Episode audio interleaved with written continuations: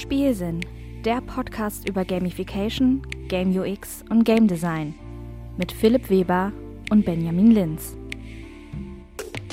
Hallo und herzlich willkommen zu einer neuen Folge des Spielsinn Podcasts.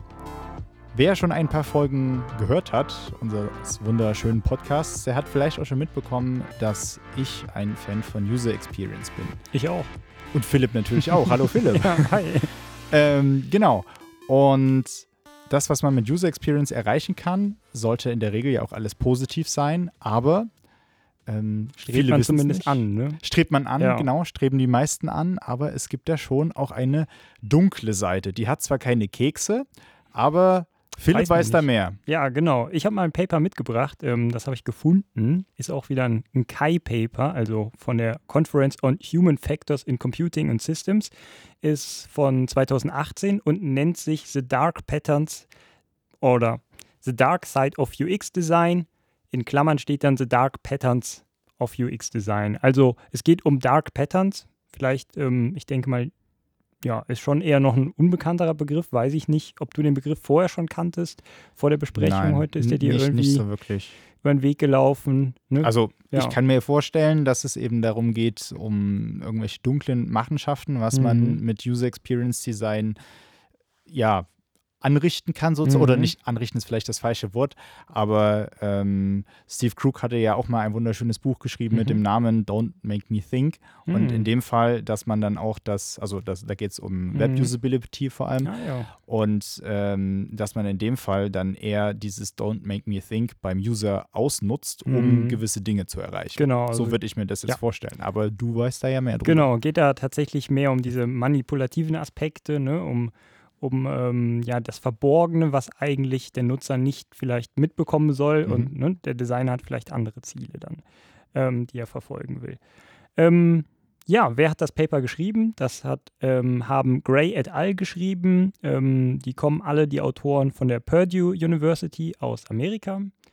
Und ähm, ja, die Vielleicht Ja. sollte man dann noch kurz dazu sagen, für alle, Ja. die jetzt nicht so viel mit akademischen Sachen zu tun haben, et al. Wird häufig genutzt Genau, als andere, Abkürzung. ne? Genau, das heißt einfach nur und andere. Häufig nennt man dann eben den Hauptautor, der also quasi als Genau. erstes genannt wird oder Autorin. Und et al. heißt, da gibt es Ja. also noch mehrere. Also gab es noch vier Co-Autoren, haben also insgesamt fünf Leute geschrieben, das Paper. und alle von derselben Uni dann. Genau, alle von derselben Uni, ähm, von der Purdue University und die haben sich halt eben mit diesen Dark Patterns, mit der dunklen Seite der Macht beschäftigt ne, und mal geguckt, was das überhaupt ist. Ähm, genau, die leiten das Ganze so ein, äh, ein und sagen, ähm, aus Ethik-Gesichtspunkten gibt es gerade auch in der Human-Computer Interaction, der HCI, auch so Diskurse rund um Critical Design oder Reflective Design. Ähm, in den Bereichen war ich persönlich jetzt selber noch nicht so aktiv, aber die sagen, das wäre eher so ein Bereich, ähm, der mehr akademisch geführt wird und weniger wirklich in der Praxis dann von User Experience Designern gelebt wird. Ja, das wäre, glaube ich, auch so meine Wahrnehmung. Ich bin da auch nicht tief drin in dem Thema. Als ich in Schweden studiert hatte, das war zwar kein User Experience Mhm. Design, es ging ja da ja um Serious Games, aber da hat die Uni auch viel Wert darauf gelegt, dass man bei Projekten eben diesen moralischen, diesen Ethikaspekt mit in der Arbeit berücksichtigt, mit drin hat und äh, dass es sehr wichtig ist, um eben moralisch, ethisch korrekte Forschung zu Mhm. betreiben. Und ich weiß, das ist bestimmt in der Praxis auch ein Thema, aber Ja. bestimmt weniger relevant, das denke ich auch. Genau, und die sagen halt so, Dark Patterns wäre halt mehr so der ähm, praktischere Bezug, womit dann wirklich auch Practitioners, also Leute, die mit User Experience Design tagtäglich zu tun haben, dann eher arbeiten, weil das irgendwie greifbarer ist und Mhm. diesen Ethikaspekt aber genauso irgendwie ähm, ja, vermitteln kann. Und ähm, ja, die definieren äh, Dark Patterns mit als erstes ähm, ja, ähm, in eigenen Worten, stellen eine eigene Definition auf. Äh, die habe ich einfach mal übersetzt, die würde ich mal wortwörtlich so wiedergeben, damit wir hier nichts verfälschen. Und zwar sagen die, ähm, wir verwenden den Begriff Dark Patterns, um Fälle zu definieren, in denen Designer ihr Wissen über menschliches Verhalten, zum Beispiel Psychologie, und die Wünsche der Endbenutzer nutzen, um trügerische Funktionen zu im- implementieren, die nicht im besten Interesse des Benutzers sind. Mhm. Ja. Ne? Also da kommt so ein bisschen dieser ähm, ja, intransparente Charakter durch, dass man halt versucht, ähm, ja, etwas zu erzeugen, was der Nutzer eigentlich gar nicht will. Ne? Mhm. Oder eben gewisse Verhaltensweisen auszunutzen, wenn man als Nutzer vielleicht jetzt Mhm. weniger reflektiert Ja. ähm, ja, nachdenkt über das, was man Wenn man tut, jetzt man- ganz konkret mal spontan an Spiele denkt, ne? wir Mhm. wollen ja auch immer den Bezug zu den Spielen Ja, natürlich. genau. herstellen und behalten, ähm, wäre das halt ähm, die ganze Lootbox-Debatte, sage ich mal. Ne? Also da haben halt große, große Hersteller halt irgendwann gesagt, wir brauchen mehr Gewinn, wir brauchen mehr Umsatz. Wie schaffen wir das am besten? Indem wir mehr Lootboxen, genau, lass mal Glücksspiel implementieren, äh, indem wir ja das halt ja, in unsere Spiele implement implementieren und das so designen, dass man halt möglichst viel ähm, Geld entsprechend dann da lässt in den Spielen. Hm. Ja, vielleicht kann man ja da nochmal. Ja. einen kurzen Seitensatz sagen. Wir hatten das ja in der Octalysis-Folge auch schon kurz erwähnt, aber wer die nicht gehört hat oder nochmal kurz äh, zur Erinnerung, bei Lootboxen ging es halt darum, dass man eine, eine gewisse Menge an äh, Dingen bekommt als Belohnung und man weiß halt nicht unbedingt, äh, was es ist, was man da bekommt, aber man muss irgendwie echt Geld Hm. einsetzen. So eine klassische Wundertüte. Genau, so eine klassische Wundertüte und dann kann das eben auch zu unschönen Verhalten führen, eben in Richtung Sucht vielleicht auch, dass Leute Geld ausgeben, um da Zeug zu bekommen und ja, Mhm. Genau. kurzer Exkurs. Ja, genau. Ähm, ja, dann würde ich einfach mal darauf eingehen, auf äh, was für Related Work die so sich beziehen. Also Related Genau, Work ist so ein? Standardkapitel eigentlich ähm, in Long Papers, wo man halt auf verwandte Literatur verweist ähm, von anderen Leuten, weil man ja häufig nicht einen, in einem Diskurs schreibt, wo niemand anders geschrieben hat. Häufig gab es ja schon Vorarbeiten und auf die verweist man dann entsprechend und Ja. ja reichert ist man schon der Erste? Arbeit. Genau. Häufig sind es ja dann Ja, eben gewisse mein- Lücken in der Ich meine, in den Zeiten, wo wir uns jetzt gerade befinden mit Corona und so, da sind tatsächlich ähm, interessante Diskurse jetzt, glaube ich, möglich, wo man tatsächlich halbwegs Pionier, äh, Pionierarbeit machen Mhm. kann, wobei es halt auch schon Forschung gibt ähm, zu ähm, Krisenbereichen und so. Und ähm, genau, also ist das dann auch nicht ganz Pioniersarbeit, aber vielleicht jetzt in dem Kontext, wo wir uns gerade befinden, Ja. Ist es halt schon sehr ist dann noch mehr ne? möglich. Hm. Und was haben die da bisher so rausgefunden, was andere gemacht haben? Genau, Related Work fand ich ganz interessant. Ich packe jetzt nicht alles aus, weil das ist echt extrem viel. Und Ja. wenn man da reingucken will in die ganzen Related Work-Referenzen, dann wird man ja verrückt. Ja, ne? hab jetzt einfach so die einfach mal- spannendsten Sachen. Genau, für, gerade für, für Spielsinn fand ich interessant. Das äh, hatte ich mir mal auf meine äh, lange Leseliste die lange gesetzt. Leseliste. Ähm, nennt sich das Framework Values at Play von Flanagan und Nissenbaum. Da geht es um m, Game Development Practices, hatte ich mir notiert. Hm, ich habe davon Und, auch schon mal ähm, gehört. Ah, du hast davon gehört. Oh ja. Aber auch nur gehört. Ich kann ja. dazu gerade nichts sagen, aber der Titel kommt mir irgendwie bekannt Genau, vor. also geht wahrscheinlich auch um, oder so wie ich das verstanden habe, um Ethik gerade in Spielen und wie das da eingebaut wird im, im Spielekontext. Und, Also ähm, Play dann eher wirklich im Sinne vom äh, Spielen. Also Ja, m, weiß ich nicht so ganz. Also sie schreiben halt schon von dem Game Development Practices. Da hört sich eher an von äh, Spielen, Spielen erstellen, ne? Oder Spiele. hm. man sollte vielleicht Ja. noch kurz äh, die, die Info äh, mitliefern. hm, Ähm, in den äh, Computerspielwissenschaften gibt es äh, ja, verschiedene Definitionen sozusagen von was ist Spiel, beziehungsweise wird da auch unterschieden zwischen einmal ähm, Spiel, also das Objekt selbst und oder alles, was dazugehört Mhm. und ähm, Spielen der Tätigkeit und zu Spiel selbst, ähm, das wird man, das unterscheidet man auch nochmal.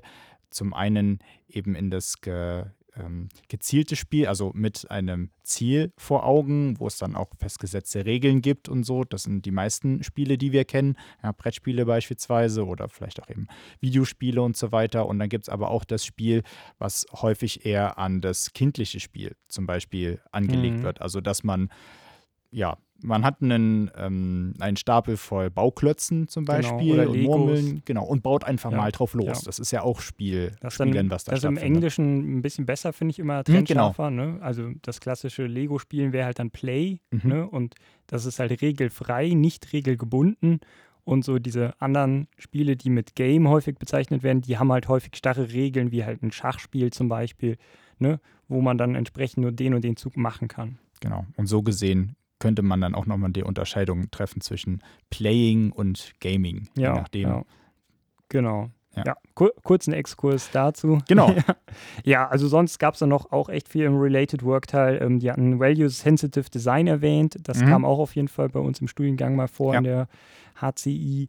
Ähm, Gehe ich jetzt nicht weiter darauf ein. Also im Kern beschäftigen sich die ganzen Frameworks und Related Work damit um Ethik und mit dem Gedanken, wie man Ethik mit in das Design reinbringen kann. Von User Experience Design, aber auch ja, vielleicht Gamification. Ne? Also wenn mhm. man Gamification als Art von UX-Design ähm, mhm. Das Value-Sensitive Design finde ich noch ganz interessant. Vielleicht können wir dazu noch zwei Sätze sagen. Ja, da habe ich tatsächlich äh, ein bisschen was rausgesucht. Also kann ich gerne machen. Ähm, also das ist eine theoretisch fundierte Herangehensweise an den Entwurf von Technologie und ähm, die die menschlichen Werte in einer prinzipienorientierten und umfassenden Weise während des gesamten Entwurfsprozesses berücksichtigt. Also kurz gesagt, ja. man sucht sich gewisse Werte aus und ja. fokussiert die dann äh, während der ganzen Entwicklung. Genau, ja. Ja, das ist es im Kern, genau. Ja, ansonsten ähm, stimmt, ach, die erwähnen ja so viel. Critical and Reflective Design, darauf verweisen die. Ähm, Persuasive Design auch, vielleicht mhm. dazu noch, noch mal eher zwei, drei Sätze. Ähm, Persuasive Design, ähm, dann nennen die tatsächlich auch äh, BJ Fogg ähm, so mit als Begründer an und sagen, der war halt sehr einflussreich in dem Gebiet und hat den Begriff sehr stark geprägt. Und persuasive, das steht so ein bisschen für unterbewusst, ne? also persuasive Handlung, gibt es ja auch im Deutschen das Wort tatsächlich. Und ähm, das ist halt direkte oder indirekte Manipulation menschlichen Verhaltens durch halt eben persuasives Design.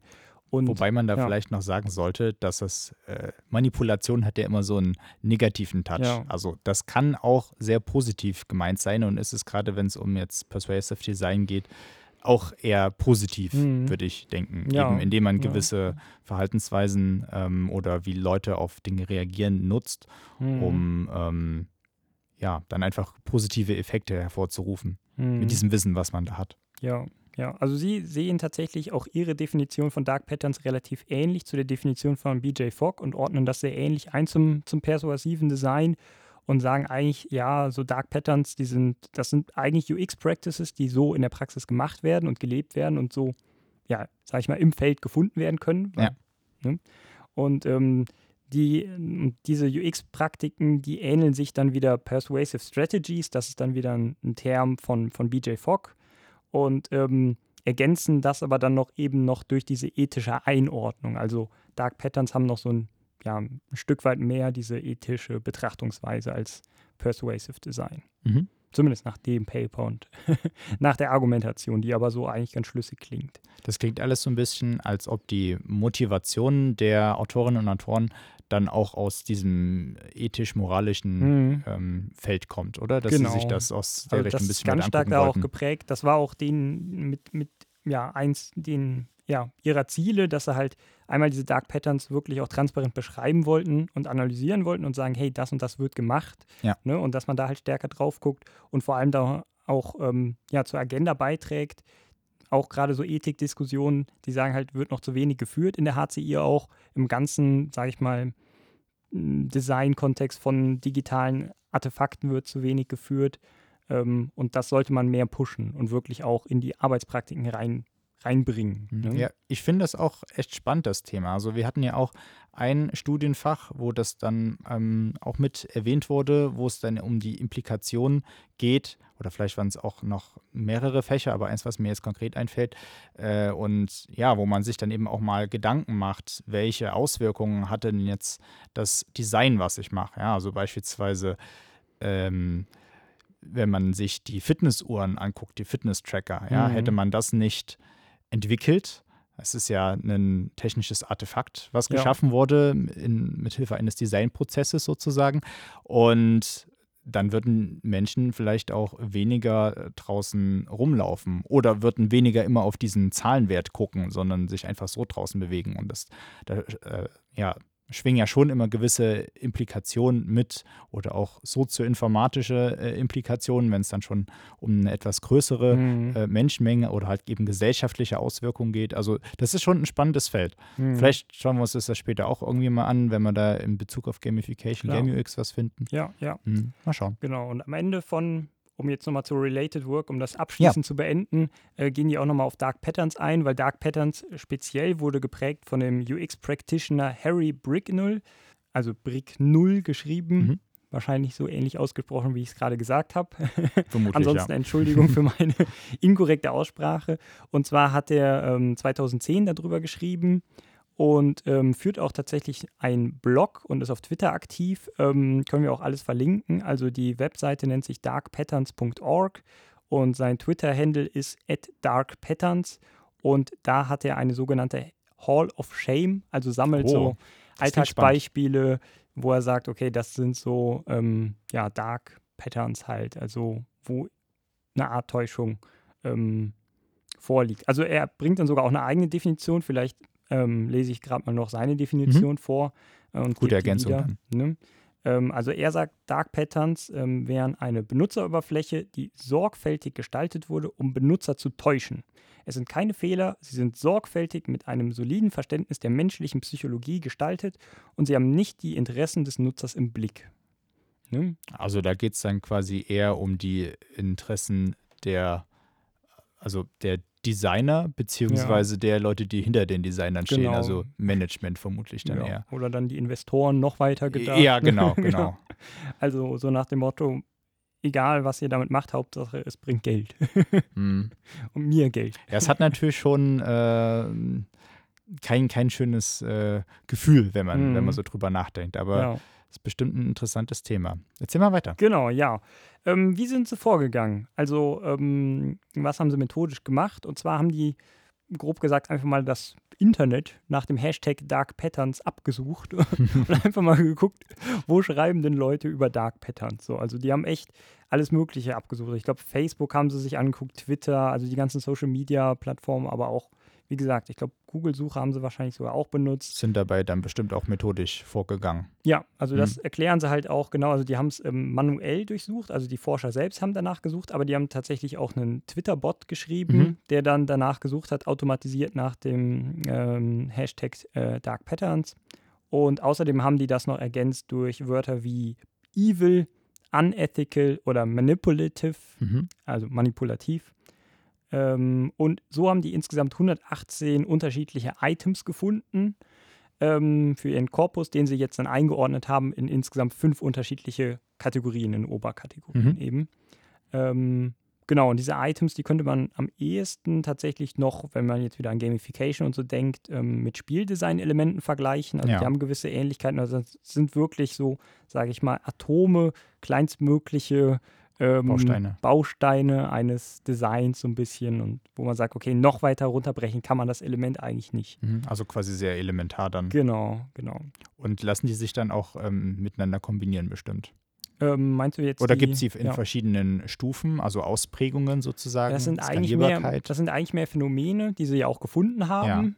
Und ähm, ja, die sind dann auch teilweise unterschiedlich m, von der Skalierbarkeit, aber eigentlich sind das halt 118 unterschiedliche ja, Phänomene, Designelemente und ja.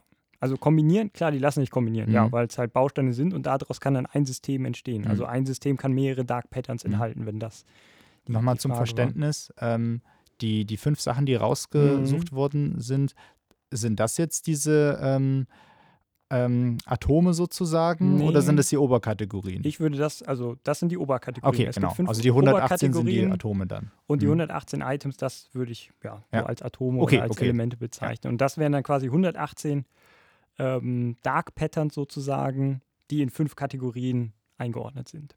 Mhm. Und äh, vielleicht zu den Kategorien, dass wir da nicht so lange drum rumreden. Ja, genau. Ne, die fünf Kategorien, die sie herausgefunden haben oder die sie für sich als ähm, sinnvoll empfunden haben, da haben sie auch lange hin und her, wie man das immer so kennt beim wissenschaftlichen Arbeiten. Ne? Also man bildet erst andere Kategorien, die haben sich zum Beispiel an der Taxonomie von Bricknell erst orientiert, der hatte zwölf Kategorien, da haben sie aber gemerkt, hm, da gibt es irgendwie Überlappung und Überschneidung von diesen zwölf Kategorien, wenn man dann wirklich konkrete Beispiele da ähm, ja, einsortiert und dann haben sie es nochmal ähm, umkodiert, nennt sich das, Mhm. ähm, ne? und ähm, haben dann eigene Kategorien entworfen. Und da sind halt dann diese fünf Stück entstanden. Ähm, und die sind dann äh, folgende. Das sind einmal, oder die erste Kategorie ist Nagging, die zweite ist Obstruction, die dritte ist Sneaking, die vierte ist Interface Interference und die fünfte ist Forced Action. Ich habe die auch nach, nochmal nachher ins Deutsche übersetzt und würde die jetzt nach und nach durchgehen.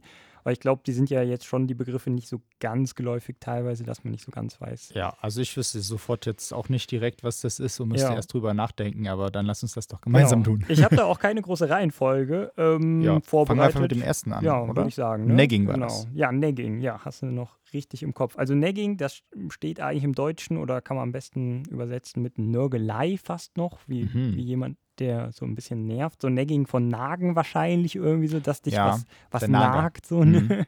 und dich immer wieder dran erinnert. Und da geht es halt darum, dass man den, den Fokus entweder visuell oder auditiv halt lenkt des Nutzers. Und ähm, das aber halt unbewusst tut. Ne? Also eigentlich, du, du denkst gerade auch so, eigentlich macht man das ja eigentlich immer so als UX- und Ja. Usability-Designer. Nur Ne? halt im guten Sinne. genau, im guten Sinne.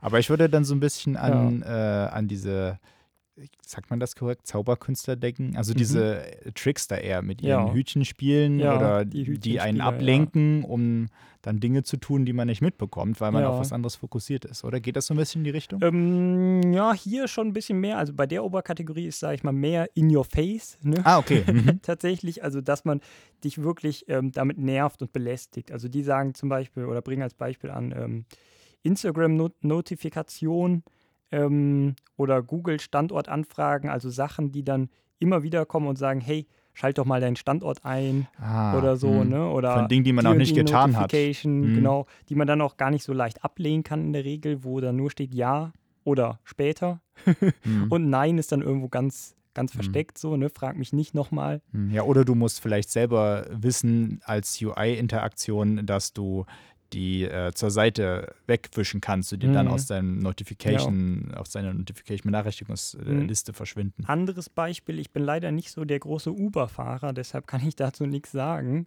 ähm, war noch, ähm, dass wenn man Uber fährt und man ist, hat sein Tagesziel erreicht, man kann da anscheinend Tagesziele sich setzen und Mhm. sagen, ich würde gerne so und so viele Kilometer fahren, dass man dann von Uber, von der App gefragt wird, hey, willst du nicht noch weiterfahren? Fahr doch noch weiter. Ah, Dass okay. dann da eben auch noch die Notification kommt. Zum Thema Nagging fällt mir auch noch was anderes ein. Und zwar hatte ich mal ein, ähm, ein Abo abgeschlossen bei einem äh, Video-on-Demand-Dienst, also äh, wo man eben Mhm. die Netflix und Co., aber es war jetzt nicht Netflix, ähm, Filme und Serien und so weiter online äh, ganz legal schauen kann. Und ich war aus dem Probezeitraum dann raus und wollte es Mhm. nicht weiter, ja, wollte den Dienst nicht weiter nutzen. Und dann wollten die auch immer noch Monate nachdem ich gekündigt habe, haben sie mir immer wieder neue Angebote geliefert. Hm. Ähm, wollen sie nicht vielleicht doch noch, äh, Mhm. hier haben wir nur für sie extra rausgesucht, Ja, ja. äh, äh, super Premium, so gefühlt, das kriegen sie Ja, nie ja. wieder, was dann, dann aber auch schon ziemlich nerven kann. Ja, wobei ich, also ja, ja, ich weiß nicht, ob ich das jetzt zwingend zu Nagging zählen würde. Das ist ja fast, sag ich mal, Alltag, dass man ähm, Werbemails bekommt. so, aber ja, also am ehesten kann man das noch dazu zählen. Dann ist es vielleicht Ähm, un unbewusstes Umsetzen von Ja. Dark Patterns. ja, ja, ja, kann sein, ja, ja. Ich meine nur, meine Argumentation wäre, dass es, das ist so alltäglich und so normal, Ja, okay, so, dass es schon fast nicht mehr irgendwie du hast recht. dark und versteckt ist. In, ja. in dem Sinne, ja. Ja, dann, ne, die, sie sind zwar genau. vorhanden, aber sie Ja. sind nicht versteckt. Aber könnte wahrscheinlich auf die Definition passen. Ich meine, da war ja, ähm, also doch, also kann man schon auf jeden Fall teilweise zumindest recht geben. Genau. Das war eigentlich schon die, die erste Kategorie. ja. Eigentlich relativ gut, glaube ich, und äh, einfach zu verstehen. ja, Kategorie Nummer zwei. Genau, Kategorie Nummer zwei. Und zwar ist das die Obstruction. Das ist schon ein bisschen schwierigeres englisches Wort, wie ich finde. Mhm. Ähm, ja, übersetzt bedeutet das so viel wie Behinderung, würde ich sagen. Also irgendwie so ein Hindernis, über das man kommen muss, so vielleicht auch angelehnt an Obstacle, ne? vielleicht ein bisschen geläufiger. Also ein Steine in, die Weg, Ja. in den Weg legen, mit denen man aber Genau. nichts Tolles baut, sondern dann Genau. irgendwie drumherum muss. Genau, genau. Und ähm, das ist auch so die Definition. Also die definieren eine Obstruction als ähm, Handlung, die es einem schwieriger macht als eigentlich nötig und mit dem Ziel, dass der Nutzer dann nicht weitermacht. Da fällt mir direkt ein aktuelles Beispiel ein, Ja, äh, glaube ich, was dazu gehört. Und zwar durch die ganze Situation jetzt mit Corona sind ja viele Veranstaltungen erstmal abgesagt. Und die Veranstalter brauchen ja oder möchten ja dann trotzdem gerne mit dem äh, Geld weiter wirtschaften. Mhm.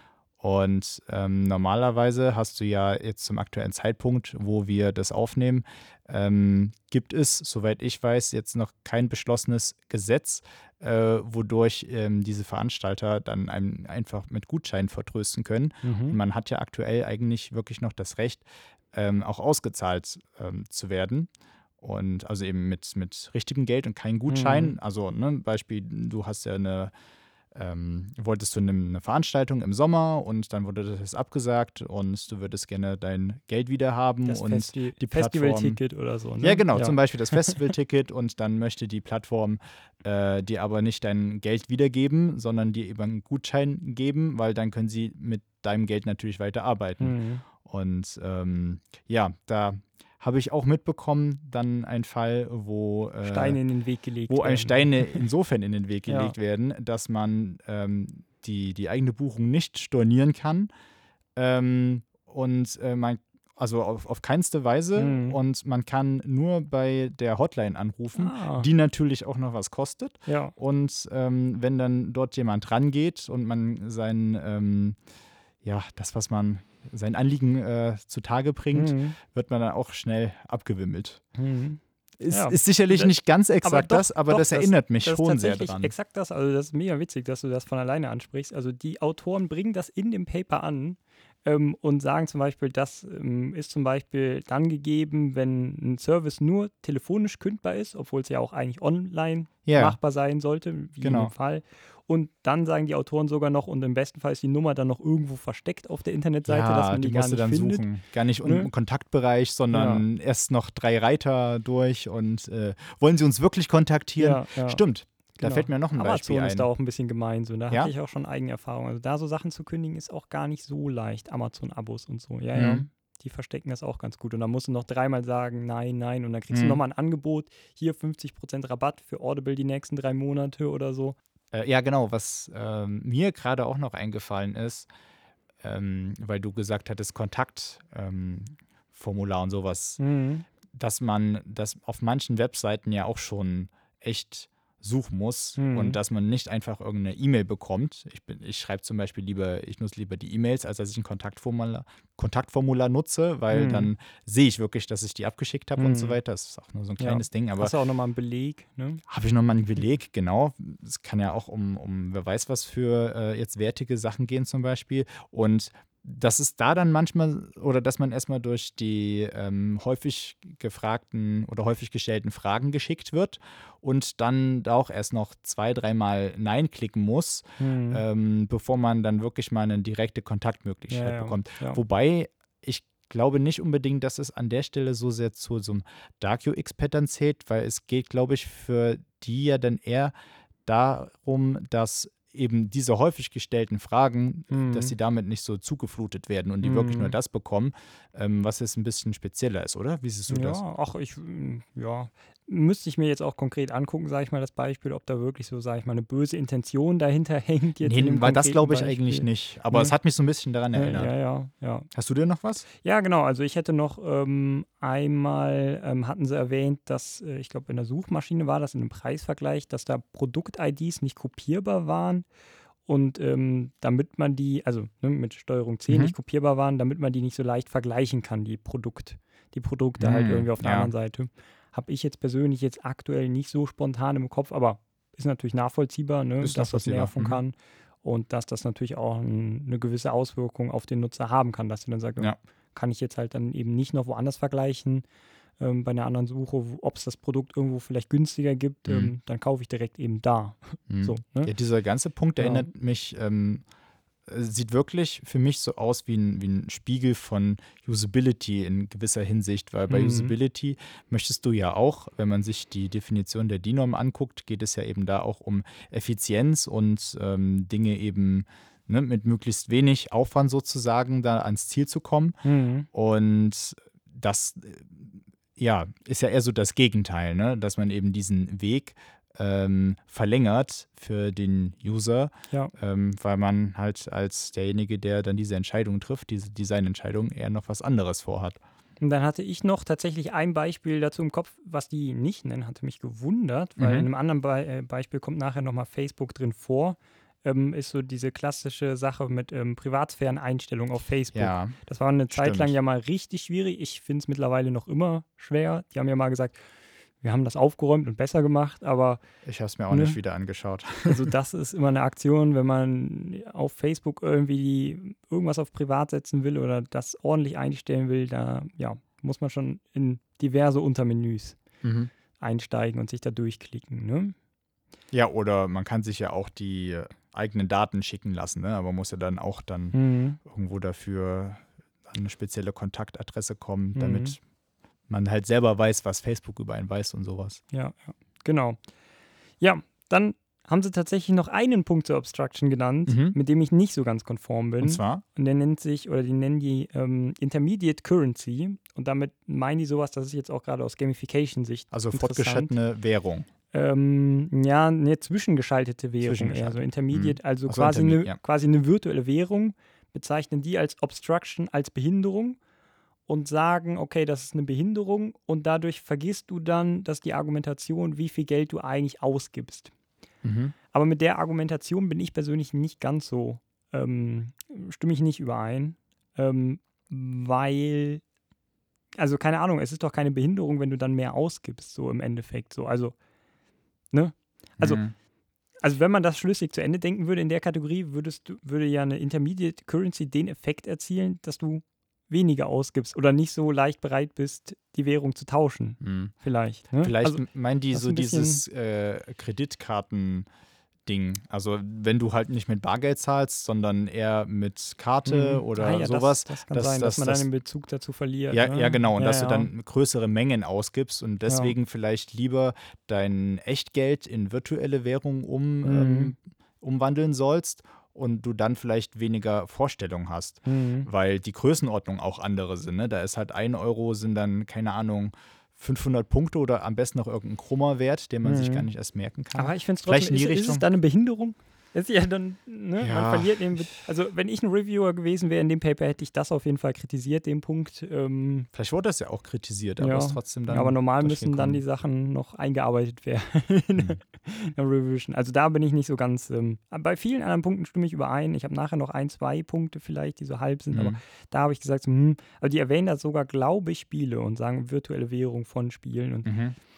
Also klar, die haben einen Effekt und das kann man auch als Dark Pattern bezeichnen, aber ich würde das jetzt nicht als Behinderung Mhm. ähm, klassifizieren. Ja, das können wir vielleicht in einer späteren Folge Ja. nochmal aufgreifen, wo es dann auch um Monetarisierung geht Mhm. und ähm, wie verschiedene Monat Monetarisierungsmodelle auch das Spielerlebnis Mhm. beeinflussen Da würde ich auch Kleiner sagen, Sneak Peek für kann äh, man eher eine dauert ganze, noch eine Weile, aber eine ganze Folge für widmen. Da gibt es so Ja, ja. viel virtuelle Währung und sowas. Und, ja, genau. Gut. ja, dritte Ähm, Kategorie, oder? Dritte Kategorie, würde ich auch sagen. Und zwar ist das die Sneaking-Kategorie. Also da geht es um Schleichen. Schleichen, ne? ja. Genau, also um ganz geheime Sachen. Ne? Also alles ist ja hier mehr oder weniger, sage ich mal, geheim und im Verborgenen. Mhm. Wobei ja Nagging schon offensichtlicher war, ne? mit den Notifications, mit den Pop-ups. Äh, und Sn Sneaking, das ist eigentlich ja der Versuch, halt ähm, relevante Informationen für den Nutzer zu verstecken oder zu tarnen oder halt auch irgendwie zu verzögern, dass man die Information nicht direkt zeigt. Und ähm, da sagen die Autoren selber, da fallen relativ viele Dark Patterns darunter in die Kategorie. Und ähm, ja, also das fängt halt schon bei so einfachen Sachen an, dass man halt am Anfang ähm, zum Beispiel ein kostenloses Abo hat, also ich sag mal die klassische Abo-Falle, ein Mhm. kostenloses Abo hat und auf einmal musst du dafür zahlen und du kriegst aber keine Benachrichtigung oder so und siehst halt einfach nur irgendwann die Aufforderung ähm, zur Zahlung. Ähm, Weil es vermutlich irgendwo tief im Kleingedruckten auf, Ja. der, auf der dritten Seite äh, hinter dem zweiten Link versteckt ist. genau, also Mhm. das bezeichnen die sogar dann nochmal extra, haben die dann nochmal eine Unterkategorie dafür. Das bezeichnen die als Forced Continuity. Genau. ähm, Erzwungene Kontinuität. Genau, erzwungene, genau, sehr schön Mhm. übersetzt. Ja. ja, gut. Ja, genau. Ähm, dann hatten sie da auch einen Fall, den fand ich auch richtig gemein. Ist mir zum Glück bisher noch nicht passiert. Ähm, hatten sie einen Fall beschrieben, dass wenn du dich von einem E-Mail-Newsletter unsubscribed hast, also Mhm. dich abgemeldet, Abgemeldet, hast von einem mhm. Newsletter und gesagt hast, hey, ich möchte die News nicht mehr bekommen, dann hast du gleichzeitig vorher einen Haken setzen müssen Und der Haken hat bewirkt, dass du eine Datenschutzerklärung unterschreibst und dadurch deine Daten an andere Leute weitergegeben werden. Boah. ja. Das ist ja Und, ne? Also das ist halt, wenn man sich das nicht genau durchliest und denkt, ja, hier, ich möchte das kündigen oder sowas, setzt den Haken da dran und denkt so, okay, jetzt bin ich abgemeldet vom Newsletter, aber dabei hast du deine Daten an 100 andere Leute weitergegeben und wunderst dich dann, warum du Spam-Mails bekommst oder so. Mhm. Ne? Ja, Ja. schön, ne? Ja, ja. Da gibt es vermutlich viele Sachen, die so ein bisschen Richtung Kleingedrucktes oder wir Ja. halten euch Informationen vor, die ihr bestimmt lieber wissen möchtet, aber wir wollen die euch nicht geben. Ja. Schön fand ich auch, blieb mir bisher auch erspart, ähm, die, die Variante, die bezeichnen sie als Sneak into Basket, also sich in, In den den Warenkorb, in oder? den Wein, genau, in den Warenkorb Mhm. reinschleichen. Also häufig kennt man das ja von Amazon, diese Kategorie, hey, andere Leute äh, kauften auch irgendwie, ne? Dir könnte auch interessieren das sich gefallen, für. genau, Mhm. interessieren sich für, dass du dann siehst, ah, okay, das, das klingt interessant. Und häufig ist das ja dann auch so, dass man sagt, okay, zu dem, keine Ahnung, äh, Spielecontroller kaufe ich jetzt eben dann halt auch noch das Akku-Pack dazu oder die Batterien oder sowas, weil das halt Sinn macht. Ähm, und da war das so, aber in dem Fall, den die beschrieben haben, den gab es so in der Realität, dass man nicht das als Empfehlung bekommen hat, sondern dass die Empfehlung direkt im Warenkorb gelandet ist. Und wenn man dann nicht aufgepasst Boah. hat beim Checkout, Das ist ja gemein. genau, dass man dann äh, beim Checkout, ähm, ja, oder spätestens bei der Überweisung sich dann gewundert hat, hm, warum war das jetzt entsprechend so und so viel teurer? Und ja, man hat quasi dann nicht das Akku-Pack dazu bestellen wollen und hat es aber trotzdem bekommen, wenn man nicht aufgepasst hat. Ne? Hm. Naja, im besten Fall wollte man es dann trotzdem haben und hat es dann quasi schon dabei und sozusagen wurde einem ein Arbeitsschritt abgenommen. Ne? So Ja. könnte es ja vielleicht auch noch positiv ausgelegt ja, werden, ja, aber genau. in den meisten Fällen kann ist, sich glaube das ich, das schön Gegenteil. reden, ja. aber äh, genau. Dann ist auch noch eine andere Unterkategorie von Sneaking, äh, die nennt sich Hidden Costs, ist eigentlich auch ganz leicht erklärt. Also versteckte Kosten dann. Genau, versteckte Kosten, da geht es eigentlich nur darum, so, sag ich mal, fast der Klassiker, dass halt Versandkosten oder irgendwelche Steuern am Anfang nicht angezeigt werden und dass du denkst, ja cool, das T-Shirt, das kostet nur, keine Ahnung, 20 Euro oder sowas, bestelle ich und dann siehst du, ach, das kommt aus Australien. Ja, und dann muss das noch irgendwie versteuert werden und dann habe ich hier noch irgendwie Transport von 12 Euro und dann ne, äh, kommt der Zoll noch je nachdem oder sowas und dann zahlst du für das T-Shirt, keine Ahnung, 40 Euro oder so. Ne? Mhm.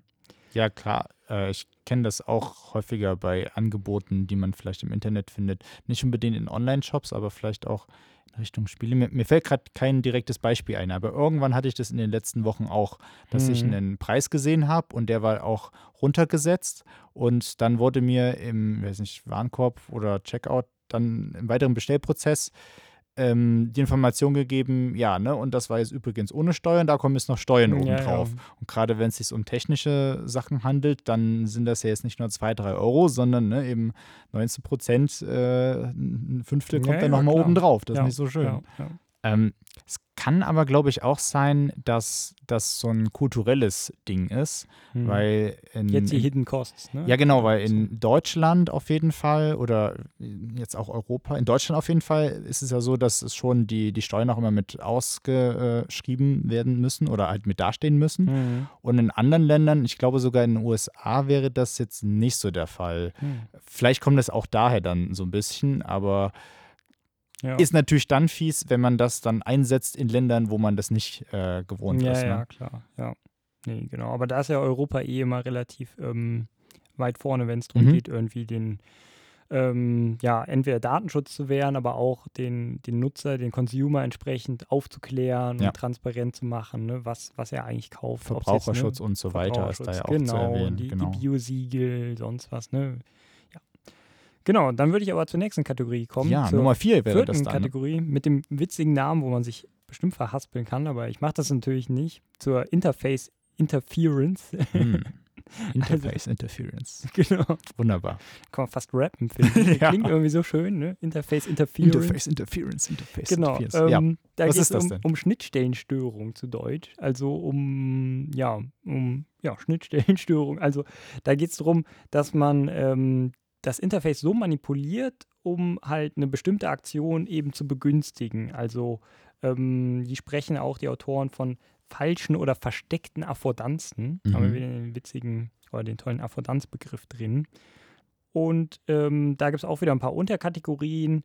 Also zum Beispiel, aber dann auch Überschneidungen, finde ich. Also das die Kategorie, mit der bin ich nicht so ganz zufrieden, wie sie die Das da ist nicht so haben. trennscharf zu den anderen dann. Ne? Weil wir hatten doch auch irgendwo davor schon mal Ähm, dim, dim, dim. Lenkung des Vor Fokuses, das war Nagging, genau. Nagging Lenkung, war das, ja. Genau, da meinte ich ja, das wäre so Lenkung des Fokuses visuell oder auditiv, ne, also auditive oder visuelle Lenkung des Fokuses. Und jetzt haben wir, Das passt ja mit rein. ne, jetzt haben wir Mhm. eine Manipulation des Interfaces, um eine bestimmte Aktion zu begünstigen. Also, ne, also ich finde es, ähm, ja. Also ist das Genau. dann zum Beispiel sowas, wenn Dinge hervorgehoben werden, die man jetzt vielleicht eher weniger haben wollen würde, aber die werden einem eher so angepriesen?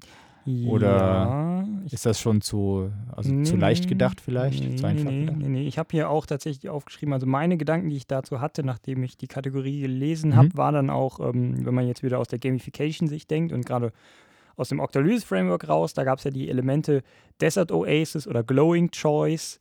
Und da geht es halt darum, gerade bei der Glowing Choice, dass man alles andere abdunkelt und ausgraut und nur sagt, hier, klick bitte den Button, der jetzt Mhm. leuchtet. Ne? Und bei der Desert Oasis, ah nee, das ist die Desert Oasis, andersrum, genau. Desert Oasis graut alles aus und du hast nur eine Oase in der Mitte, die du anklicken kas- kannst. Und Glowing Choice ist, dass alles normal ist, sage ich mal, und über irgendeinen Button, dass der halt blinkt oder hüpft oder irgendwie ein Mhm. Ausrufezeichen hat. Aber schon eben ein gewisses Highlighting von Genau. äh, Optionen. ja, Hm. ja.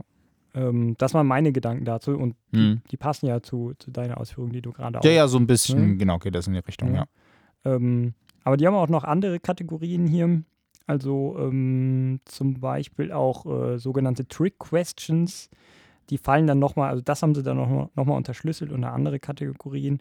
Die fallen dann unter Aesthetic Manipulations und Trick Questions sind halt doppelte Verneinungen. Ne? Also das kann zum Beispiel mit Checkboxes passieren, dass man normal Mhm. denkt, wenn man auf eine Checkbox klickt, ähm, Sagt man ja, dabei ist das Genau. eigentlich, äh, man, man klickt sie an, um Ja. Nein zu sagen. Ja, genau. Und dass eben mit so Konventionen gespielt wird und eben das gemacht wird, was womit man eben nicht rechnet. Mhm. Ne? Also wenn man irgendwie sagt, ähm, ja, äh, kommt immer auf den Fall halt drauf an, ne? ob man jetzt gerade da gerade die Checkbox markieren will oder nicht. Aber ich sag mal, wenn man sich irgendwo anmeldet, markiert man ja häufig irgendwie so, ja, äh, hier, ich habe Mhm. Datenschutz gelesen oder sowas.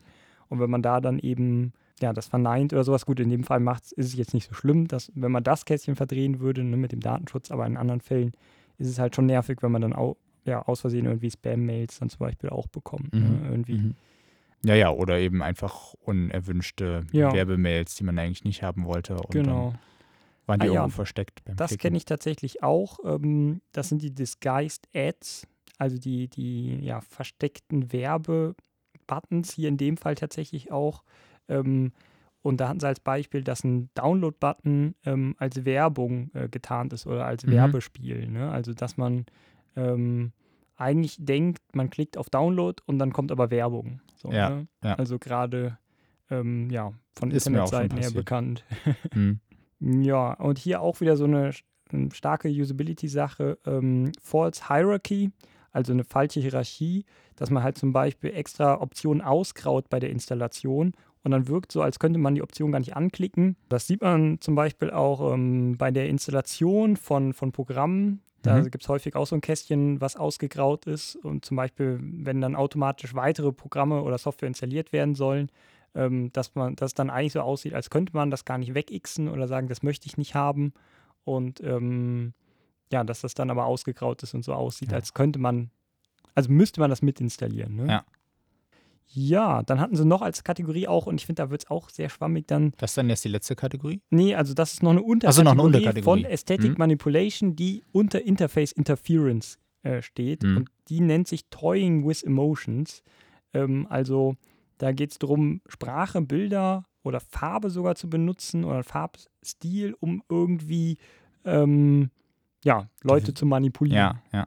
Aber ja, das ist halt so allgemein, ähm, gerade wenn man sagt Sprache und, und Farbe und sowas, ähm, das ist jetzt halt auch nicht zwingend nur bezogen auf digitale ähm, Mhm. Dinge, würde ich sagen. Mhm. Ne? Also da kannst du ja fast sagen, Plakatwerbung oder sowas nutzt eben auch gewisse Sprache, gewisse Farben, um, um Aufmerksamkeit zu erzeugen. Hm. Ja, klar. Ähm, mir, fällt da, äh, mir fällt da auch kein konkretes Beispiel ein, Die- aber ich kann es mir ja. gut vorstellen. Die Hm. hat tatsächlich ein Beispiel genannt oder da eingeordnet, ähm, was ich relativ interessant fand. Und zwar, das würde ich gerade mal noch erwähnen, es gibt ähm, die Brillen von ähm, Snap oder von Snapchat, die nennen sich Spectacles. Ich weiß nicht, ob du die kennst. Das sind Nee. Augmented Reality Brillen, ähm, die du aufsetzen kannst. Ähm, ich würde auch sagen, eher gefloppt, aber meine Meinung. Mhm. Gibt schon irgendwie zwei, drei Jährchen auf jeden Fall, ähm, mindestens. Ich habe Und jedenfalls noch nicht davon gehört. ja, genau, also dass du dann im besten Fall darüber Snapchat nutzt oder sowas Mhm. und sind halt, wie gesagt, eine Art Augmented Reality Brille. Und wenn man die einkaufen wollte, war das relativ witzig. Da haben die halt versucht, ähm, eine künstliche Zeitverknappung zu erzeugen und hatten einen ähm, Timer eingeblendet für, für den Checkout, so nach dem Motto, du hast nur noch äh, fünf Minuten Zeit für den Checkout. Und als der Timer dann ablief, hat er sich einfach wieder resettet. Also du hast quasi so, mehr okay. Zeit gehabt Mhm. als diese fünf Minuten, aber wurdest halt in das Gebräng äh, Gedrängnis gebracht, schneller zu kaufen. Und ähm, ja, wenn man jetzt wieder mal mit, mit Octalysis kommen Mhm. will, ne, dann wäre das halt ganz klar ähm, ja, der, der Punkt Scarcity und Impatience, also ne, mit der Ungeduld zu spielen. Ja. Ähm, Ja, und halt Knappheit der Genau, Ressourcen, in dem Knappheit. Fall Zeit. Mhm. Genau. Und das finde ich, im, ja, ja, also könnte man hiermit, finde ich, könnte man besser in Octalysis da einordnen. Hier haben sie es halt eingepackt unter Toying with Emotions und Aesthetic Manipulations. Aber gut, muss ja auch irgendwie in ihr Framework reinpassen. Mhm. Was mir noch einfällt, ist ja diese Sache, dass du Pop-ups bekommst, also irgendwelche Fenster, die aufploppen auf Seiten, wo du eigentlich was anderes tun möchtest Hm. und sie möchten dich dann dazu verleiten, drauf zu klicken, Hm. eben indem sie sehr bunt sind oder ne, sie haben oder vielleicht noch du hast so und so viel äh, Geldsumme bitte hier einsetzen äh, gewonnen Mhm. und äh, sichere dir jetzt den Gewinn und Ja, vielleicht ja. auch nur noch, äh, weiß ich nicht, zehnmal möglich oder nur noch fünf Minuten und dann klickst du drauf und dann hast du ein Virus. Ja. Und das äh, ist ist natürlich dann die, die, die, die, eine der schlimmsten Sachen, die dann da passieren kann. Hm. Ja, ja zu vermeiden. genau. Würde ich auch ähm, auf jeden Fall dazu zählen. Genau. Ja, dann zur letzten Zur letzten Kategorie. Kategorie, ne? Die nennt sich dann Forced Action. Und da geht es darum, Gezwungene Handlungen. genau, gezwungene Handlung, da geht es dann darum, eine Situation oder den Nutzer in eine Situation zu bringen, in der er eine Aktion durchführen muss, um überhaupt eine andere Funktionalität weiter nutzen zu dürfen. Mhm. Ne? Also, Also wo du eigentlich gar nicht wirklich die Kontrolle hast als Ja, User, ja. sondern äh, um halt weiterzukommen, musst du was machen, was du vielleicht gar nicht oder weniger gern machen würdest Ja. und dir da so ein bisschen Entscheidungsfreiheit abgenommen wird. genau. Sozusagen. Die haben tatsächlich ein ganz äh, einfaches Alltagsbeispiel da auch genommen, was Mhm. bestimmt jeder von euch kennt. Und zwar äh, die Windows-Updates oder Windows, ja, Windows 10 Updates haben sie jetzt gesagt, aber allgemein Windows-Updates, Mhm. weil du kannst ähm, teilweise halt, ja, da nicht sagen, wann er updaten soll. Also ich habe damit nicht so das Problem, aber jeder war bestimmt mal in der Situation, dass auf einmal dann ein Update kam und man hat nicht damit gerechnet und auf einmal startet der Computer neu. Ja, so, vor ne? allem, wenn es dann 30 Updates sind, die dann auch Ja. zwei Stunden dauern oder so, Mhm. im schlimmsten Fall. Genau. Ja, also ich bin seitdem schon da immer hinterher, dass ich, man kann da schon relativ genau einstellen, wann er updaten darf. Ich glaube, bei meinem Rechner darf er immer irgendwie nur gefühlt nachts updaten oder so nach dem Motto, wenn es dann eh nicht mehr wichtig ist oder so, aber ähm, nee, genau. Ja, aber Also, lass uns das vielleicht nochmal ein bisschen beispielhafter Ja. ähm, gestalten. Also Forced es geht, jetzt, es geht jetzt quasi darum, dass du keine Möglichkeit hast, mehr ein Mhm. Update zu verschieben, sondern du wirst dazu Mhm. gezwungen, das zu machen. Mhm. Ja? Genau, so ein Punkt wäre das dann, ja. Mhm. Um überhaupt weiter das Betriebssystem nutzen zu dürfen, musst Mhm. du jetzt updaten. Wobei es in dem Fall ja dann auch wieder so ein Fall ist, der jetzt nicht böswillig ist Mhm. von Microsoft, sondern ja, gerade Updates dienen ja auch häufig der Sicherheit. Also es Mhm. ist ja dann wieder gut für dich. Ja, ja. Also in dem Fall quasi auch ein Dark UX-Pattern positiv genutzt. Ja. Ja, könnte man schon so sagen, ja. Oder halt ein unpassendes Beispiel in dem Fall jetzt. Oder so, ja. Ne? ähm, die anderen Beispiele, die passen schon eher dann auch zu dieser äh, dunklen Seite, sage ich mal, oder zu, zu weniger guten Intentionen. Und zwar ähm, sagen die oder sprechen über Social Pyramid oder Friend Spam und bezeichnen damit so ein bisschen, ähm, bringen als Beispiel zum Beispiel bei, bei Farmville, bringen sie Farmville an, dass wenn man da Freunde eingeladen hat, dass man dann entsprechend Ressourcen dafür bekommen hat Mhm. oder ein bisschen anders aufgedröselt, um überhaupt an einer Stelle weitermachen zu können. Meinten zumindest die Autoren. Wahrscheinlich kann man das auch anders lösen. Ich bezweifle so ein bisschen den Mit Echtgeld vielleicht. Aber ja. Ja, ja, wahrscheinlich, genau. Wahrscheinlich hätte man Mhm. mit Echtgeld weitermachen können und so. Ich bin jetzt auch nicht der mega Farmworld-Experte, deshalb muss ich da auch vorsichtig sein. Aber an einem Punkt musste man, hat man wahrscheinlich dann Ressourcen bekommen, so wie ich das gelesen habe, um weiterzukommen. Mhm. Ähm, und hat diese Ressourcen dann nur bekommen, wenn man eben Freunde eingeladen hat. Und Mhm. daraus entsteht halt so ein Friend-Spam und tausend Leute werden, oder die ganze Facebook-Liste wird halt im, im besten Fall oder im schlimmsten Fall Mhm. kontaktiert und zugespammt, äh, doch bitte jetzt mit mir Farmville zu spielen. Mhm. Und im besten Fall bekommt man dann auch noch die Einladung von mehreren äh, Freunden, die das Ja. dann alle machen und genau. fühlt sich dann etwas gestört. Genau, genau. Weil vielleicht möchte man kein Farmville spielen. Ja. Ähm, eine andere Kategorie, die ich auch ziemlich witzig vom Namen her fand, ähm, die, die mit unter Forced Action Mhm. zählt, nennt sich Privacy Suckering. Okay. An was Worum erinnert dich da? das? Oder hast du da gar Suckering, kein- keine Ahnung. Nein, Suckering? Zuckerberg ist ja das, was am nächsten... Tatsächlich Zuckerberg. Nein, ja, echt? Ja, Zuckerberg. Die haben gesagt, äh, also das, den Begriff nehmen sie sich, glaube ich, auch von dem Brignell. Also auch diese Unterkategorien stammen manchmal noch aus der Mhm, mhm. Brignell-Taxonomie. und das geht zurück auf Zuckerberg und da geht es darum, ein Phänomen zu beschreiben. Also Privacy Suckering ist ähm, eigentlich, dass man mehr Informationen herausgibt, als man eigentlich wollte. Mhm. Das bezeichnet man als Privacy Suckering. Also quasi, äh, dass der, der User dann mehr Informationen äh, Genau, bereitstellt, genau. als was er jetzt normal Ja. gemacht hätte. Du willst Mhm. halt eigentlich nur irgendwie, sag ich mal, auf Facebook mit deinen besten Freunden oder sowas irgendwie Ja. schreiben und so und Mhm. nicht, dass deine Daten genutzt werden, um, keine Ahnung, den amerikanischen Wahlkampf entsprechend ähm, zu beeinflussen, Mhm. ne? sodass halt den Aber du stellst dann republikanischen vielleicht noch deine Interessen ein, weil deine Freunde haben auch Interessen eingestellt, Genau, ohne dass der genau. jetzt vielleicht direkt was bringt. Ja, Ja. Genau. Mhm. Das nennt sich dann Privacy Suckering, fand ich auch ganz witzig. Und dann bringen sie als letztes Beispiel an oder als letzte Unterkategorie von Forced Action bringen die Gamification an. Und das Ach. hat mich dann getriggert so ein bisschen. Nee, Weil- echt? Weil das ein, also ist halt ein interessantes Verständnis von Gamification, wie ich finde, das als Ja. Art von Forced Action zu sehen. Und die sagen, beschränken sich da eigentlich fast nur auf den Aspekt des Grindings und sagen, Aha. okay, du musst halt, um aufs nächste Level zu kommen, bist du gezwungen zu grinden und vor dem Computer zu sitzen und, sage ich mal, stundenlang Immer wieder dieselben Gleiche. Aktionen zu ne? machen. Ja, genau. sehr repeti um repetitiv. Ja. Genau, um Ja, dann um- Levelaufstieg um- zu haben. ja, genau. So, ne? Meistens muss man Ja. ja Ressourcen sammeln und Ja, oder- äh, die braucht man dann, Genau. um eben einen gewissen, ähm, ja, um das nächste Level oder irgendwas zu erreichen. Genau, Mhm. aber die erwähnen dann sogar Quasi Arbeit im Spiel. Ja, Arbeit im Spiel, genau, Workification. Workific ja, ja, das. Auch Äh, ein schöner Term. Ja. ähm, die erwähnen aber sogar als Beispiel dann Candy Crush mhm.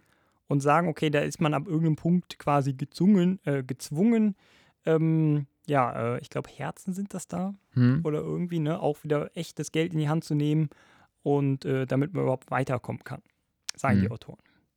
Jetzt bin ich leider auch wieder nicht der Also- mega Candy Crush-Experte, um das zu beurteilen, aber ich glaube, die ganzen Spiele so in der Art kann man mit genügend Spielzeit auch schaffen, ohne wirklich Geld dafür auszugeben.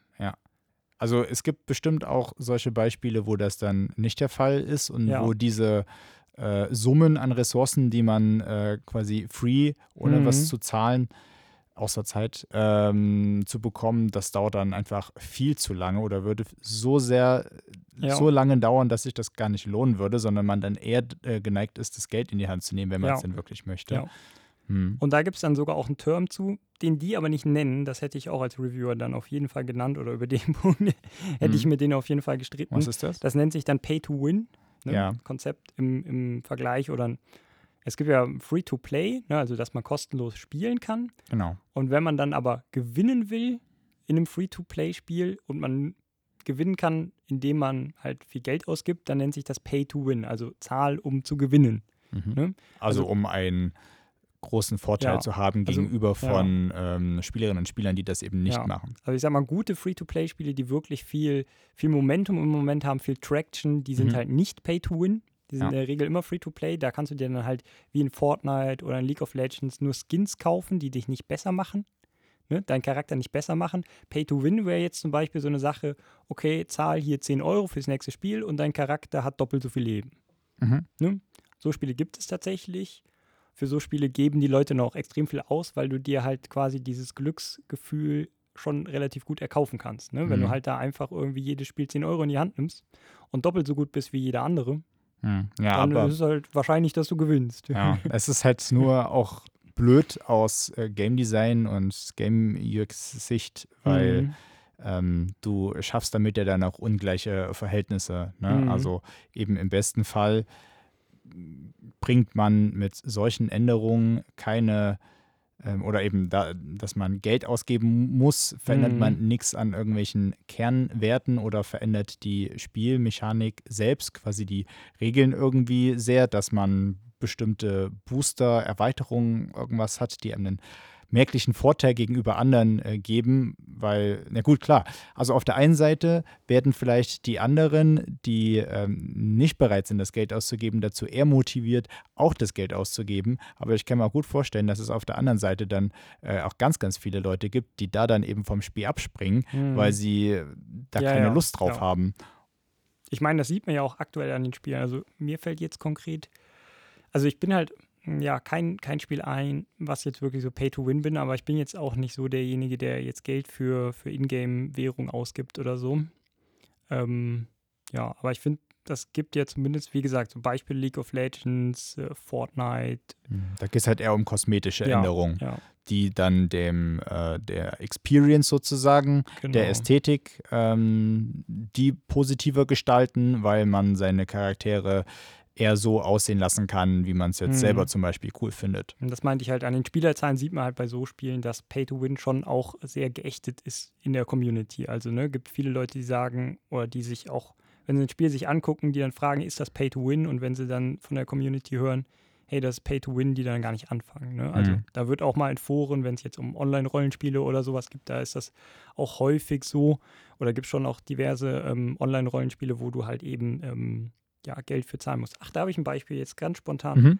Ähm, bei World of Warcraft, da musst du ja auch quasi immer dein Abo zahlen. Ah, und das wäre aber wahrscheinlich eher Forced Cont Continuity.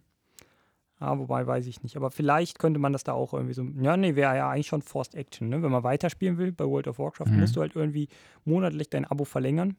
Du kannst das zwar auch, habe ich letztens gehört, über Ingame-Währung kaufen tatsächlich. Mhm. Wusste ich so auch noch nicht. Aber da musst Aber du dafür nicht, vermutlich dann auch wieder und so und viel wie Arbeit viel, wie viel Spiel Zeit das dann finden. ist, Ja. genau, umgerechnet. Ähm, genau, also ich würde diesen Punkt so ein bisschen sehen, Gamification so deuten, dass das Kritik an Pay to Win ist und Pay to Win ist dann eine Art von Forced Action oder sowas. Das, damit wäre ich konform, wenn man sagen würde, okay, Pay to Win ist eine Art äh, Forced Action Ja. und auch ein Dark Pattern, ganz klar, weil man am Anfang nicht weiß bei dem Spiel, dass man sich auf Pay to Win Spiel einlässt und dann wird man halt geködert und dann merkt man irgendwann, hm, ja, entweder zahle ich jetzt hier 10 Euro jede Runde und habe dann eine bessere Waffe oder Hm. ich spiele entsprechend schlechter. Ne? Ja, aber Und- Gamification ist ja noch sehr viel mehr als Genau. äh, Grinding, als äh, Pay to Win, Pay to Win. Also, wenn man das zu Ne? Gamification da, da zählen möchte. So, ja, da fand ich Ähm, Gamification runterzubrechen auf Grinding und Pay to Win ist halt.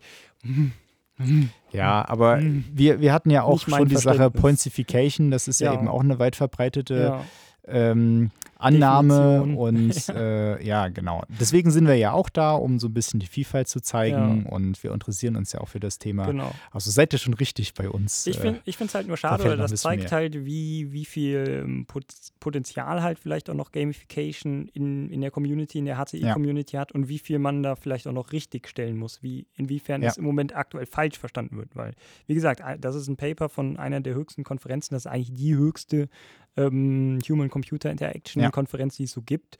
Und wenn man da sowas liest und das halt von, keine Ahnung, drei oder vier Reviewern ähm, durchgeguckt wird und die alle damit konform sind und sagen, ja, hm. unterschreibe ich. Naja, ich- Keine Ahnung, das ist halt schon, aber zeigt halt auch, wie schwammig der Begriff ist, so Ja, Gamification, ne? ja. Vielleicht. Ja, halt es gibt keine- schon, schon Forschende in der Richtung. Ja. aber niemand, also es gibt halt viele, die sich damit auch nicht beschäftigen. Wir hatten das ja jetzt im Studium äh, auch nicht in, in irgendeiner Form. Also weder Gamification noch ähm, Game User Experience speziell oder sowas. Also es gibt ja schon viele Überlapp Überlappungen auch, ähm, die wir hier ja auch im Podcast feststellen mitunter. Ähm, ja, ja, genau. also da, ich, ich sehe da auch noch viel, viel Potenzial. Und vielleicht kann man da auch von äh, einer gewissen Gamification Maturity, also einer Maturität eines Mhm. Erwachsenseins äh, sprechen. Ähm, das gibt es ja auch im Bereich äh, User Experience, hatten wir in Folge 1 auch mal Mhm. kurz thematisiert, äh, inwieweit halt Leute den, mit dem Begriff vertraut sind Ja.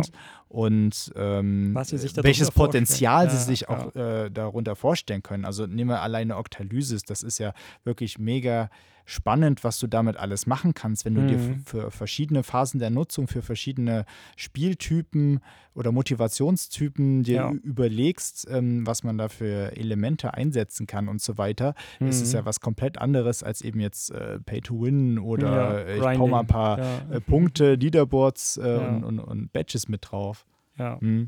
genau. Ich würde sagen, dabei belassen wir es beim kurzen Gamification-Rant. Ja, Vielleicht ja, ja. noch zwei, drei Sätze zur Discussion, weil am Ende wird immer auch noch so ein bisschen Discussion geführt, äh, wo die Autoren dann selber ihre Ergebnisse ähm, Diskutieren. Diskutieren, genau.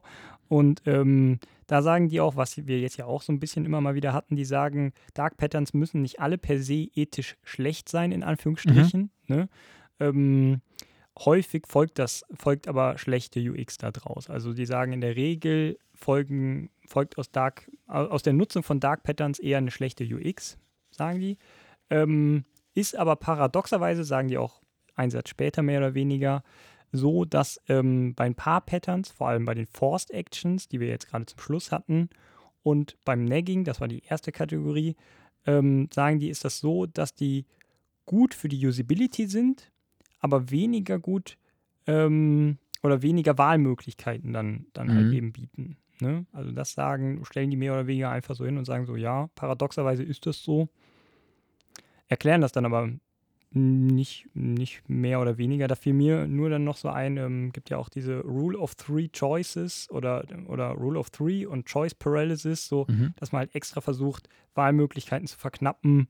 Ja. Ne? Oder dass man Choice Paralysis zu viele Auswahlmöglichkeiten hat und sich dann nicht entscheiden kann, was man machen will. Man paralysiert ist vor Genau, möglichen Entscheidungen, vor- die man treffen Wahl. kann. Und Mhm. äh, genau, das fiel mir noch da so ein, könnte man vielleicht erwähnen, ähm, warum das so ist. Ne? Dass es vielleicht gar nicht so paradox ist, dass es halt gut für Mhm. die Usability ist, wenn man halt Möglichkeiten einschränkt. So, Ja. Ne? Genau. Und geben dir dann auch einen Ausblick, wie es so weitergehen kann? ja. Oder was sie vielleicht auch schon gemacht haben, seitdem sie es gepublished haben? Mm, Ja, also jetzt so auf ihre Arbeit ähm, gehen sie jetzt, glaube ich, nicht so ein. Ähm, die sagen halt einfach nur so, dass Ethik und gerade auch, sie sagen Ethik Education, also Ethikbildung für UXler und HCIler, also so Practitioner und Akademiker Mhm. für, für beide gleichermaßen ähm, sinnvoll ist und verweisen da auch, das fand ich interessant, den Verweis ähm, auf Mediziner und auf Architekten, die so, ja, sage ich mal, mehr die Ethik schon berücksichtigen oder da ein, entsprechende Instanzen auch haben, die Ja. darauf achten, dass man halt ethisch ähm, ja, pa Patienten behandelt oder halt ähm, Gebäude baut. Mhm. Mhm. Auch wenn ich mich da jetzt nicht so auskenne, würde mich mal interessieren, wie Architekten ähm, Ethik designen Mhm. oder ethisch designen, genau. Ähm, genau, aber die sagen, UXler haben halt sowas nicht. Die sind halt noch narrenfrei im Moment und können halt einfach ja, digitale Apps designen. Also quasi, äh, da gibt es auch ja. keine ethischen Regelungen, Also es gibt denen sich alle unterwerfen, Ja, es sozusagen. gibt halt schon irgendwie immer mal wieder Guidelines und sowas, nach denen man sich halten könnte und sowas. Aber die wollten das halt einfach ein bisschen anstoßen und sagen, hey, pusht mal hier Ethik, Education, weil in der Praxis wird was gemacht. Ähm, und ähm, ja, das sollte man sich angucken, genau, Mhm. auch aus akademischer Sicht. das ja, geht heißt, so ein bisschen um angewandte Ethik auch, genau, erwähnen Mhm. sie, dass man darüber Gedanken, sich Gedanken machen sollte.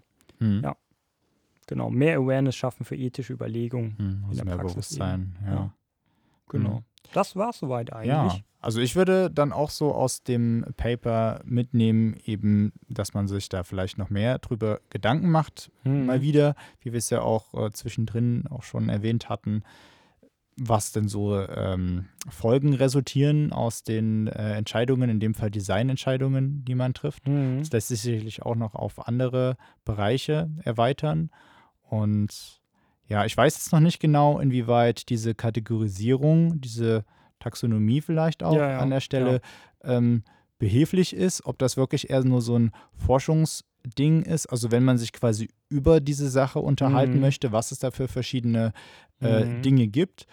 Weil ich kann jetzt so persönlich nicht direkt so einen ähm, praktischen ja, ähm, Nutzen, Nutzen, davon, ne, von den daraus ziehen, außer eben, dass ich Ja. mir darüber Gedanken machen Ja. sollte. Genau. Oder fällt dir da nee, noch was gebe ein? ich, Du gebe ich dir auch recht, genau. Ich, damit. ich gebe dir auch recht. Also die, die entwickelten Kategorien halte ich auch jetzt für die Praxis für weniger sinnvoll. Ist halt echt, wie sie selber sagen, gut, um halt Awareness zu schaffen und Mhm. Bewusstsein dafür zu schaffen und so ein bisschen ein Gedankenmodell aufzustellen, dass man nie, eben nicht nur ähm, 118 Items so, so auf einer Hierarchie sieht, sondern dass man da schon ein bisschen strukturieren kann im Kopf, weil und dann sieht man ja Patterns besser, wenn man die so Ja, ein bisschen ja. ne, clustert und wenn man dann fünf Kategorien hat oder halt eben die andere Taxon Taxonomie von, von Brignall, der halt zwölf Kategorien hatte. Also das macht schon Sinn, da mal über die Kategorien drüber zu lesen oder sich damit zu beschäftigen oder jetzt hier durch den Podcast eben auch, Mhm.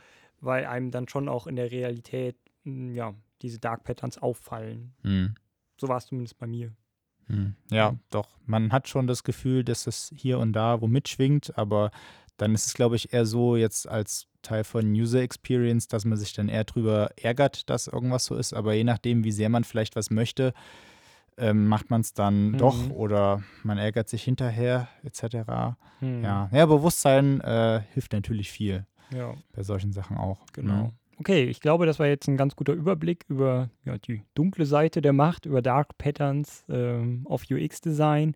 Und ähm, ja, vielleicht habt ihr zu Hause auch, ähm, oder auch wenn ihr unterwegs seid, irgendwie jetzt vielleicht auch gerade aktuell Dark Patterns entdeckt durch unseren Podcast, die ihr vielleicht so vorher noch nicht ähm, bemerkt habt oder gesehen habt. Und äh, ja, wir würden uns freuen, wenn ihr die vielleicht einfach dann äh, uns zukommen lassen könntet oder irgendwie, kann gerne per Mail sein. Wie war die Mail nochmal, Ben? Spielsinn.podcast.gmail.com. Genau, cool. Genau, oder halt eben über Social Media uns schreibt, könnt auch kommentieren. Ähm, ja, wir sind überall zu finden, wo es Podcasts gibt. Und ähm, ja, wenn sonst nichts mehr ist, Ja, zu finden sind wir natürlich auch noch auf Social Media. Und Genau. äh, ja, YouTube meintest du ja schon mal. dann würde ich sagen, wir hören uns auf jeden Fall beim nächsten Mal. Genau. Bis dahin. Habt eine gute Zeit. Jo, Tschüss. tschüss. Spielsinn, der Podcast über Gamification, Game UX und Game Design. Mit Philipp Weber und Benjamin Linz. Redaktion Julia Grimm.